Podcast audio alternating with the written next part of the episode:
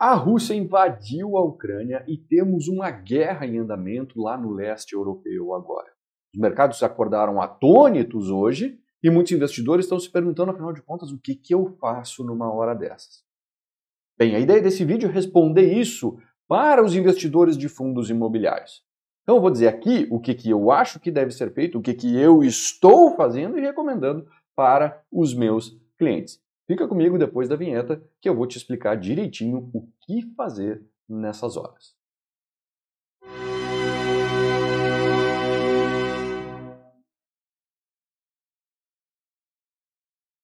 Então vamos lá.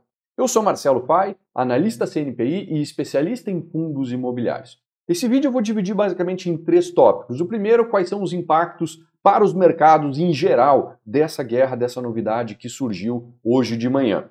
Depois, o que esperar dos fundos imobiliários e, por fim, o que fazer sobre eles. Né? O que, que eu faço com a minha carteira de fundos imobiliários daqui para frente. Vamos lá, tópico 1. Quais os impactos para o mercado em geral? Bom, num momento como esse, o mercado acaba correndo em direção à segurança. Então ele vai em direção a commodities, guarda isso, que isso tem impacto aqui no Brasil, e vai em direção aos bonds americanos, aos títulos públicos americanos, que são os investimentos mais seguros. Como commodity, a gente tem aí petróleo que está disparando, a gente tem é, outras commodities agrícolas subindo bastante agora, o ouro está subindo muito, é um grande porto seguro, então o mercado acaba indo nessa direção.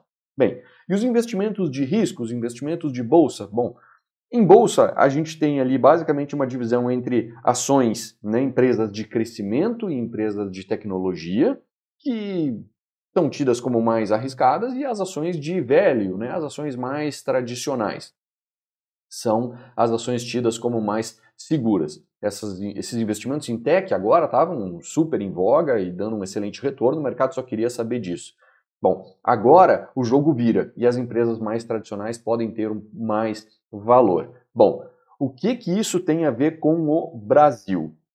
É... Tem a ver com o Brasil o seguinte: bom, o Brasil já vem recebendo desde a virada do ano um, um fluxo de investidor estrangeiro gigante. Isso é o que está trazendo o dólar para baixo. No momento de estresse, é normal que a gente veja o dólar subindo. Mas esse fluxo vindo para o Brasil, que pressiona de uma forma mais estrutural o dólar para baixo, deve continuar. Por quê? Porque o Brasil é uma potência na produção de commodities. Lembra que eu falei para guardar commodities ali no início da nossa conversa. Então esse fluxo deve continuar vindo para cá. E aquele dinheiro que está destinado a ir para mercados emergentes, bom, o Brasil é um mercado emergente que tem uma taxa de juros muito elevada, é uma potência em commodities e está com o seu câmbio extremamente desvalorizado, ou seja, ele continua sendo atrativo, esse fluxo deve continuar para cá. Bom, então a gente não deve ver uma grandíssima disparada de dólar, tá?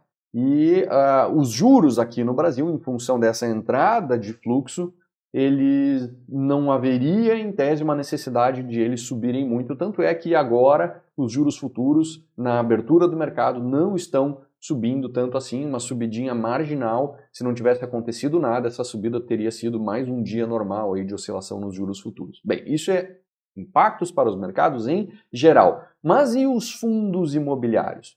Bem, os fundos imobiliários poderiam ser impactados se a gente tivesse uh, imaginando que a gente teria uma disparada nos juros futuros. Por quê? Porque um juro futuro subindo bastante, isso impacta diretamente no valuation dos ativos de renda variável. Ou seja, a gente poderia ver as cotas dos fundos imobiliários caírem um pouco de valor se os juros futuros subissem muito. Não é o que a gente está vendo agora na abertura dos mercados, quando o mercado costuma estar tá mais histérico. Ou seja, não se eu não, não acredito que isso vá ser um grande problema, tá? Bem, o que mais? Tá, mas e na prática, assim, qual é o impacto para o fundo imobiliário? Vamos descer até a operação do fundo imobiliário. Bom, o fundo imobiliário tem um imóvel lá, ele coloca para alugar e ele recebe aquela renda do aluguel e distribui para os cotistas. Beleza. A guerra lá na Ucrânia. Será que alguém vai deixar de pagar o aluguel aqui no Brasil por causa da guerra na Ucrânia? Hum, não vejo isso como muito provável, né? Aliás, eu colocaria extremamente improvável que isso aconteça. Bem, é... Portanto, a renda dos fundos imobiliários tende a permanecer intacta. Tá? Aos fundos de recebíveis também tem uma dívida lá, vai continuar sendo paga. Se o lastro continua acontecendo, que é às vezes construção, às vezes é aluguel ou outras atividades imobiliárias, que eu entendo que devem continuar acontecendo normalmente, eles também não devem ter problemas. Portanto, o impacto na prática, na operação do fundo imobiliário, eu entendo que seja mínimo, pelo menos por hora, tá? E é muito importante que você entenda que eu gravo esse vídeo na quinta-feira, quando a, a recém está acontecendo a coisa, tá? Então, assim, até onde o farol ilumina agora, não haverá grandes impactos nos fundos imobiliários. Então, ele vai continuar distribuindo a renda aquela que tu espera, vai continuar recebendo ela isenta de imposto de renda, tudo certinho como sempre foi. Portanto,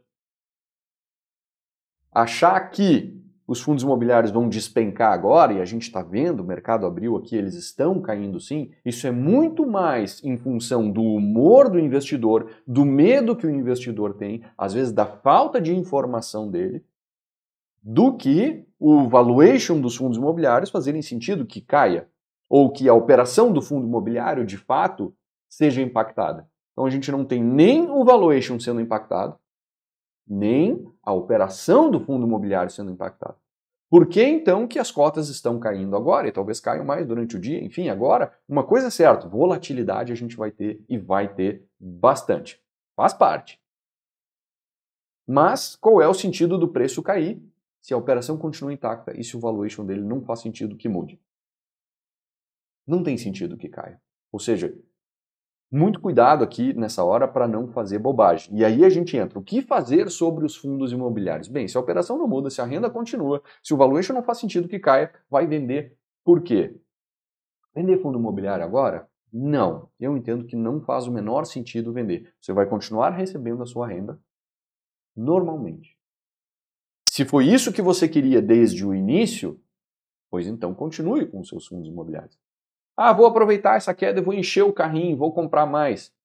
Olha, eu não faria nenhum movimento brusco agora. Se você tem programados aportes mensais de tempos em tempos e chegou a hora de fazer o aporte, vai lá e faz o teu aporte.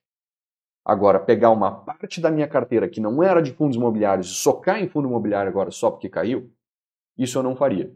Tem movimentos bruscos nessas horas de maior estresse de mercado, realizar movimentos bruscos sem pensar bem, sem refletir bem, sem entender melhor como o que, que está acontecendo e como as coisas vão desenrolar, normalmente costuma uh, ser momentos onde se tomam decisões ruins de investimento.